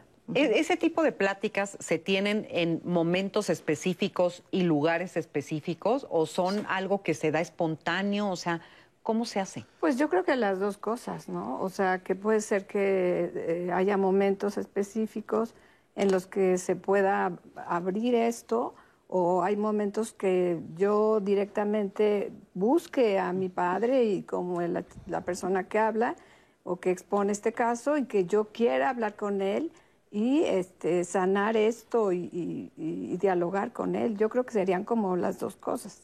Sí, creo, creo que eh, yo opinaría que tendría primero que aclarar muy bien qué, qué, es lo que ella está sintiendo, ¿no? Porque yo creo que ahí hay muchas cosas muy mezcladas. Eh, por eso no sabe si tiene que ella que ofrecer una disculpa o pedir perdón o, o es al revés. ¿no? Sí, ¿quién a quién? Hay una, sí. Hay un, sí, este, este, son totalmente eh, opuestos, ¿no? Pero justamente está así porque me parece que hay una gran confusión sobre lo que ella está sintiendo.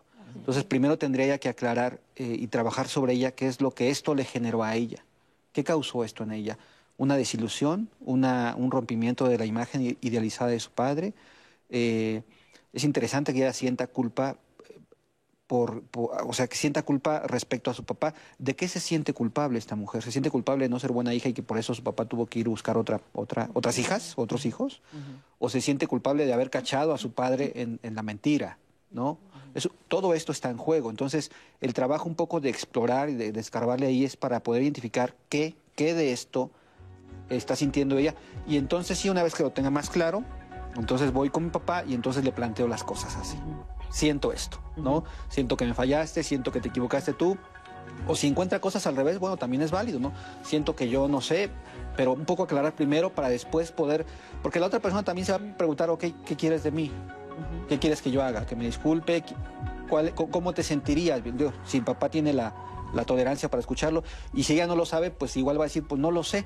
Y a lo mejor también es válido que entre los dos se encuentren respuestas. Sí, pero no, a, veces se necesita de los de las dos partes, digamos, para poder abrir un canal, por supuesto. Eso es esencial, poderse escuchar, como condición para poder sentarse a, dialogar.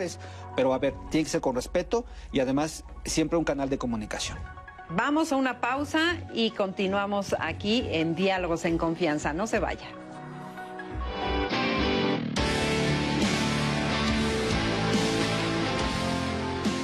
A veces se puede iniciar el trabajo del perdón con el simple hecho de reconocer que se cometió un error.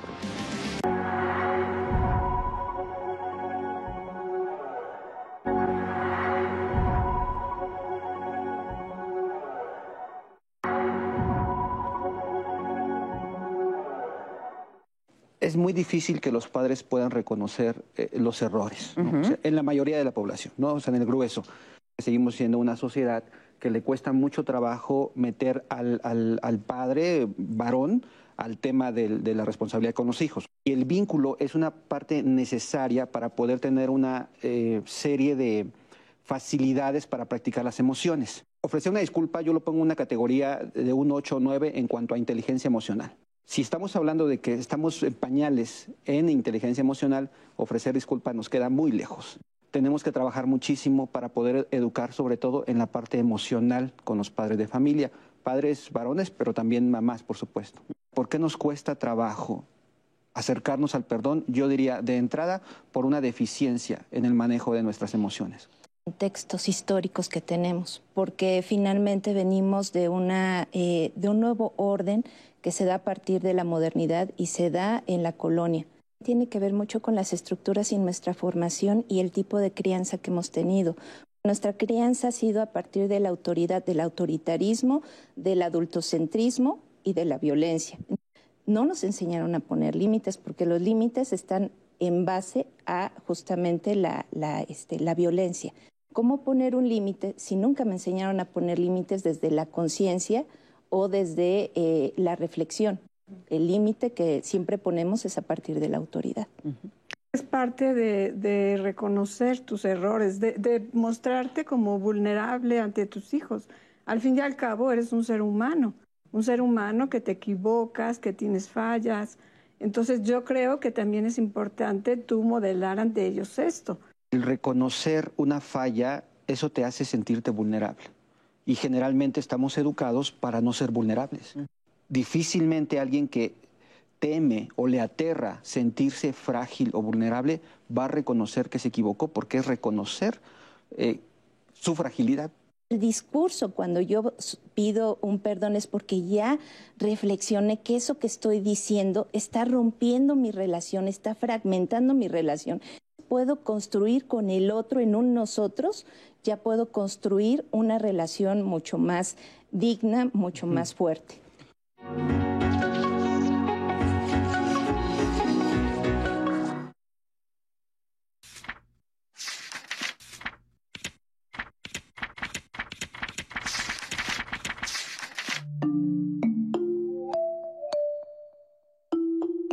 La última encuesta nacional sobre discriminación señala que 20.2% de la población de 18 años y más declaró haber sido discriminada por algún motivo en los últimos 12 meses debido principalmente a la forma de vestir o arreglo personal, el peso o estatura, la edad y las creencias religiosas.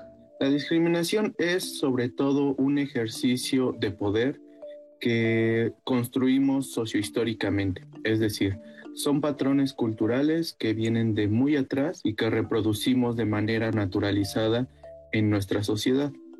Podemos ejercer discriminación en diferentes ámbitos o condiciones, como puede ser la condición de género, de orientación sexual, en condiciones como la situación de víctima o la situación de enfermedad que, viven diferentes personas.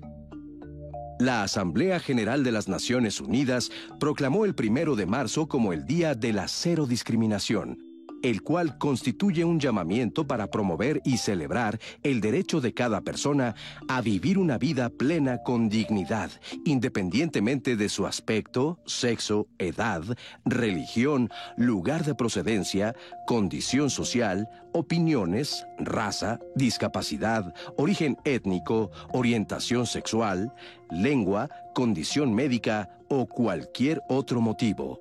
Generalmente cuando vivimos en sociedad en nuestra mente, en nuestras prácticas, en nuestras acciones, vamos estructurando la manera en la cual nos relacionamos con otras personas.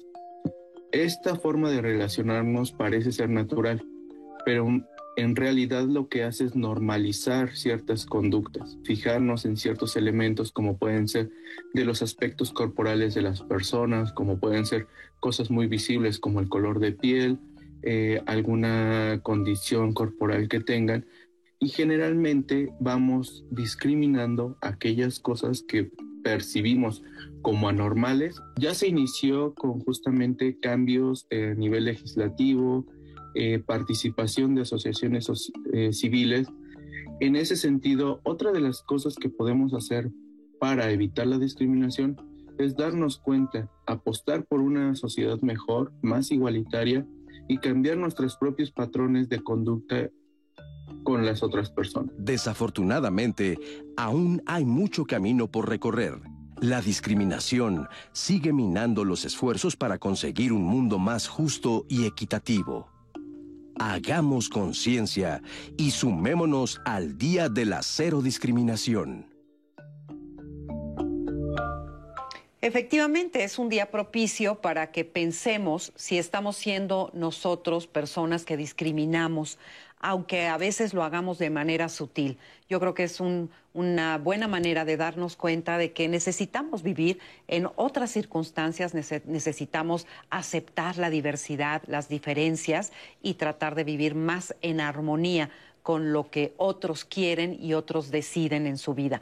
Así que, bueno, pensemos en eso en este día tan propicio.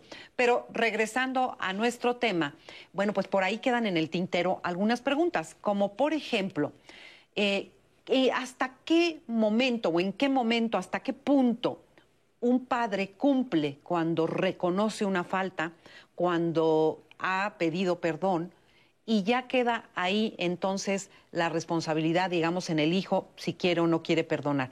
¿Dónde termina, dónde acaba uno y otro?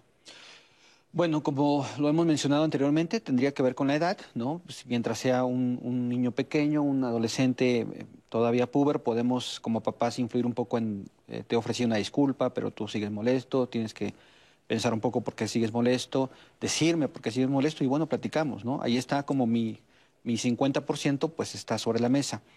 Eh, con hijos más grandes, digamos que puede ser un poco menos incisivo porque ya hay, una, hay un razonamiento distinto.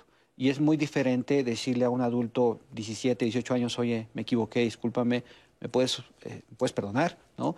Y ya hay un poco de trabajo más reflexivo todavía de, este hijo en, decir, espérame, estoy enojado, no se vale decir, este, todavía es que todavía estoy molesto, ¿no? bueno, te, espero, respeto ese tiempo, ojalá puedas disculparme. Y bueno, así lo mismo con adultos más grandes, ¿no? Este, habíamos algunos casos ya bastante serios de situaciones muy complicadas de infancia, de maltratos y esto, y entonces de pronto ahí el espacio todavía es mucho mayor porque el adulto está procesando cosas, porque ya hay una afectación posiblemente en la vida completa de este adulto y porque le va a llevar tiempo poder procesar todo esto para poder emitir un sí, te disculpo, no te preocupes, eh, bueno, lo que sea. Entonces, pero sí esto que mencionas, hasta dónde el papá, el papá, la mamá tiene que saber que que poner sobre la mesa la, disculpa, ofrecer un perdón sobre la mesa, está también, lo, dijimos hace un momento, está también formando, formando seres humanos. Y, el, y el que ellos ejemplifiquen que parte de ser un ser humano es reconocer sus fallas, reconocer sus faltas, ofrecer una disculpa y además intentar reparar el daño, es es más completo, estás formando un ser humano mucho más completo, con más herramientas, con más inteligencia. Claro. Este, había una pregunta muy interesante, Nati. Sí, Marisa, nos escribe una mujer que nos dice, uy, era más fácil que mi mamá jurara sobre la Biblia que los cocodrilos vuelan a que aceptara un error. Antes bien se burlaba y se ufanaba de lo que nos hacía. Ahí me daba cuenta del dolo que podía tener hacia mí. También nos escribe una mujer que nos comparte, bueno, que ella reconocía en su mamá el egoísmo que tenía en su crianza hacia ella como, como su hija. Y en este sentido es, ¿cómo pueden los hijos trabajar y aceptar que tienen un papá o una mamá que nunca les va a pedir perdón? O sea, ¿cómo pueden resignificar esto para que no les haga daño? Porque al final de cuentas es esto, ¿no? O sea, cuando no tenemos es, esa acción de reconocimiento de nuestros papás, pues es algo que hasta cierto punto pues nos marca, ¿no? Y en la vida adulta por eso tenemos tantos testimonios en donde nos escriben, pasaron años, pero me sigue doliendo. ¿Y la del divorcio? La del divorcio. Es que ah, sí, justamente. sí, es que es quedaba esa pendiente. Sí, también nos escribieron que cómo pueden trabajar los papás, o por ejemplo, en este caso, tengo que pedir perdón si me divorcié de mi pareja y tengo muy claro que a mis hijos se les hizo daño, que mis hijos tienen dolor, o sea, ahí cómo se maneja esa culpa y pedir perdón por un divorcio. Que es una situación muy común. Que es muy común, claro. Pues yo creo que, que, pues así como que más bien eh, explicarle al niño, al chico, no sé, la edad que, en que se dé esto, pues qué es lo que realmente pasó y que me llevó a esto. Yo creo que si eh, nosotros damos una buena explicación, le, ponemos sobre la mesa lo que nos está llevando a eso, lo, que sentimos, eh, que a lo mejor cuando el niño, cuando se inició esta relación, pues todo iba bien, pero hubo muchas circunstancias que, que hicieron que, que esto cambiara y lo ponemos sobre la mesa y lo hablamos con nuestros hijos pues yo creo que yo no, en realidad yo creo que ahí pues no habría que pedir perdón, o sea, más bien es el poderlo explicar y, y, y, hablarlo, más que nada. Y también creo que depende mucho de, pues, en la edad en la que se da esto, porque si es un niño, pues se trabaja de una forma más concreta, porque el pensamiento del niño es más concreto.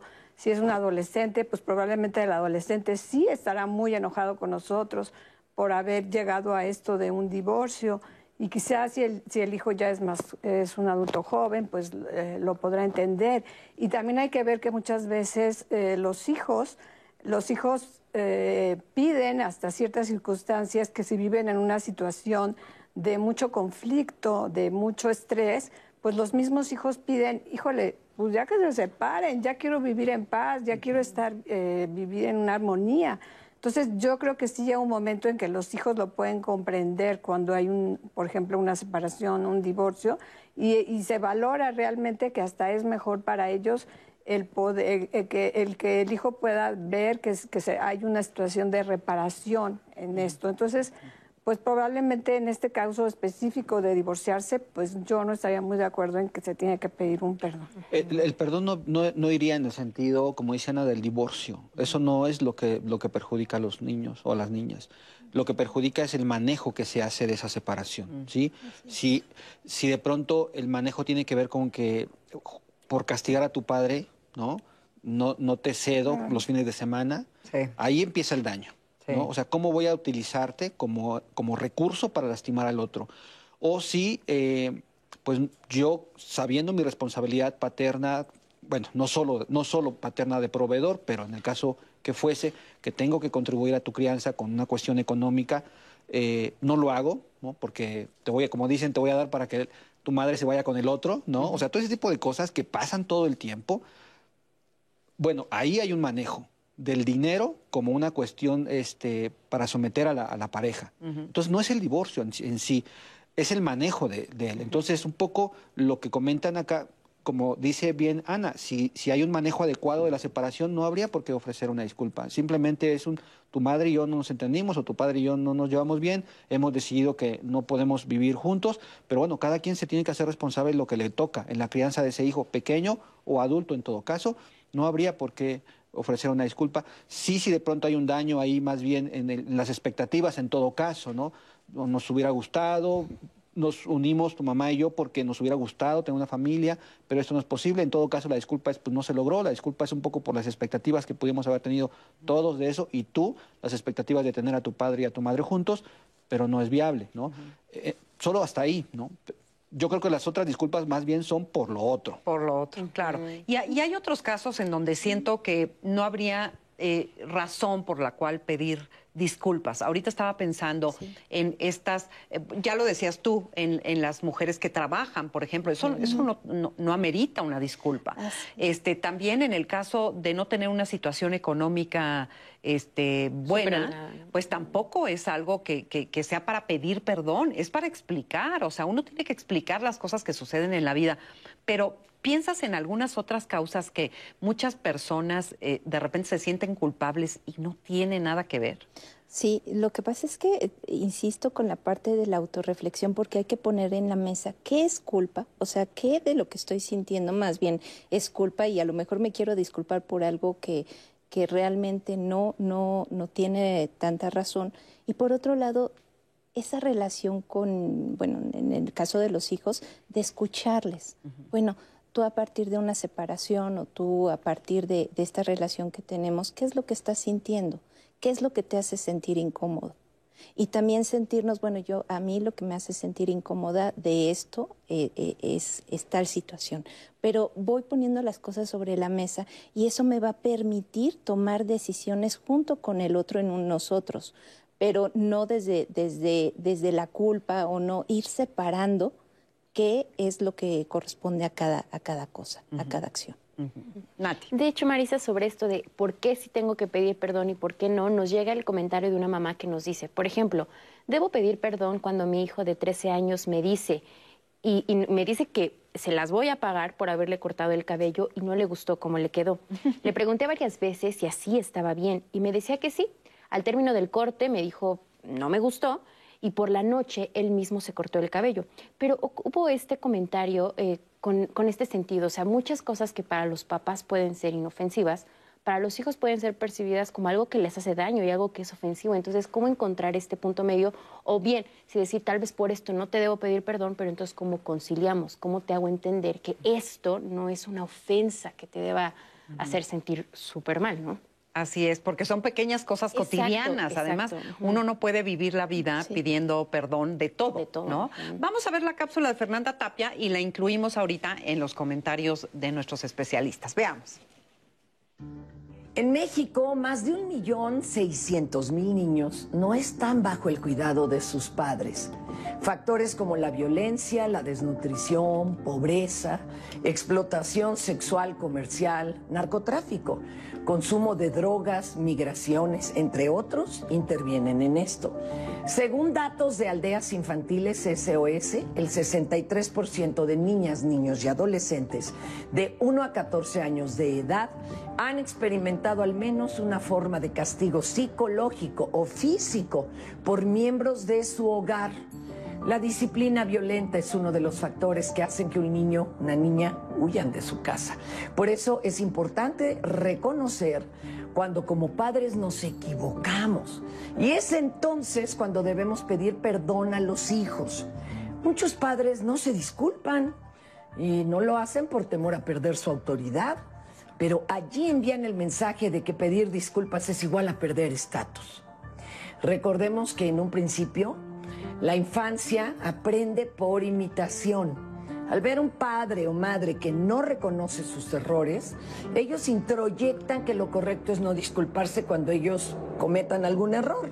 Y según la psicoterapeuta Rosa Argentina Rivas Lacayo, pedir perdón de corazón no es olvidar, pero sí dejar el pasado donde debe de estar. Es abrir la posibilidad de un mejor futuro uno en donde cortamos con una de las raíces que generan conflictos familiares, el rencor. Disculparnos mirando a un hijo, a una hija a los ojos, abre un canal de comunicación afectuoso que le demuestra que no somos infalibles, pero a pesar de ello, los amamos y estamos dispuestos a no repetir nuestras fallas. Para Diálogos en Confianza, Fernanda Tapia. Muchas gracias, Fer. Y bueno, pensaba, aunque este será tema probablemente de otro programa, si también hay razones por las cuales un padre o una madre pueda no perdonar a algún hijo de algo. Pues yo pensaría que siempre, desde mi perspectiva, siempre, siempre se puede perdonar. Sea lo que sea. Sea lo que sea. Esa es mi perspectiva.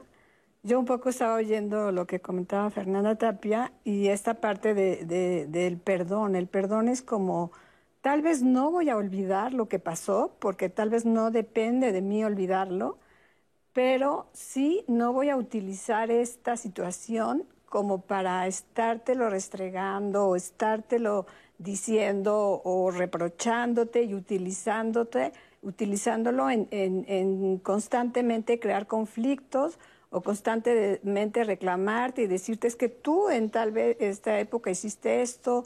Entonces, no, ahí pues realmente nos está perdonando, ¿no? Entonces digo, no a lo mejor no lo olvido, pero no lo voy a utilizar como para estarlo poniendo cada vez que a mí me conviene sobre la mesa y, y sentir como un poder hacia ti con esa situación. Yo creo que eso es parte de, del perdón. Ese es mi punto de vista. ¿Es cierto que el que otorga el perdón se vuelve poderoso? El que, el que otorga perdón, yo creo que más que poderoso se vuelve sabio, porque creo que eh, perdonar, aunque sean situaciones muy, muy dolorosas, yo sí creo que te pone en otro nivel de, ser humano, ¿no? Por muy grave que haya sido la ofensa, me parece que quien logra realmente poder perdonar a otro por un, por un daño, eh, el que sea, eh, sí te pone en un nivel de, persona, de ser humano, con una gran sensibilidad hacia lo humano propiamente. Porque como decimos, pues es de humanos equivocarnos. ¿no? A lo que me refería con la pregunta, este, a lo mejor no me expliqué bien, es si el que perdona eh, está por encima del perdonado mm. y entonces adquiere como este poder, como lo decía este Ana, de entonces eh, yo voy a, marcar ahora las reglas, ahora yo voy a... Tiene una, tiene una factura en la mano. el, que va, el que va a perdonar tiene una factura en la mano, ¿sí? Y a veces el, no, el don perdonarte implica que la sigo teniendo. Exacto. Y es, ahí, me parece. Y a veces hay abuso. Exactamente. ¿sí? Entonces, puedo yo, con tal de. Es un dominio, es una cuestión de poder. Puedo yo, con tal de conservar este poder, no perdonarte, porque eso significa que me la sigues debiendo. Exacto. Entonces, por ahí va el asunto, ¿no? Entonces, a lo mejor un poco el manejo del no perdón tiene que ver con, con esto. Yo sigo teniendo algo en la mano que te, que te hace deudor y no te lo voy a, ceder porque eso implicaría liberarte de la deuda. Ahí es una situación de, poder y de sometimiento. Entonces, tal vez por eso muchos decidan no, no perdonar. Claro, porque eh, ahí hay una ganancia secundaria. Este, a manera de cierre, porque aunque no me lo crean, se nos acabó el tiempo del programa, ¿con qué nos quedamos? ¿Qué conclusión nos das? Eh, la parte reflexiva es algo muy importante, pero también esta, esta situación de que no veamos esto como eh, relaciones de poder, porque tenemos que, buscar esas relaciones más bien en igualdad. De un, como bien lo decía por ahí una doctora, Aurora Zavala, de un ganar-ganar. O sea, en estas relaciones no, no por el hecho de, pedir un perdón voy a perder o por eh, perdonar voy a, voy a ganar, sino vamos a construir relaciones distintas a las que están y, que son de una estructura vertical, de una estructura de poder, vamos a cambiar eso. Que sean horizontales. Eh, que, eh, es, la apuesta, ¿no? es, estamos en un gran reto porque no se ha hecho, estamos este, prácticamente con esto de la crianza, este, eh, este, con apego, todo esto, estamos tratando de cambiar. Muy bien, pues muchísimas gracias. Creo que hablamos de muchas cosas. Ojalá que les haya gustado y les haya servido el programa el día de hoy. Muchas gracias Natalia Jiménez. Marisa, muchas gracias y también a todas las personas que nos siguieron en esta transmisión. Recuerden que el programa queda guardado en Facebook, en YouTube, en Twitter.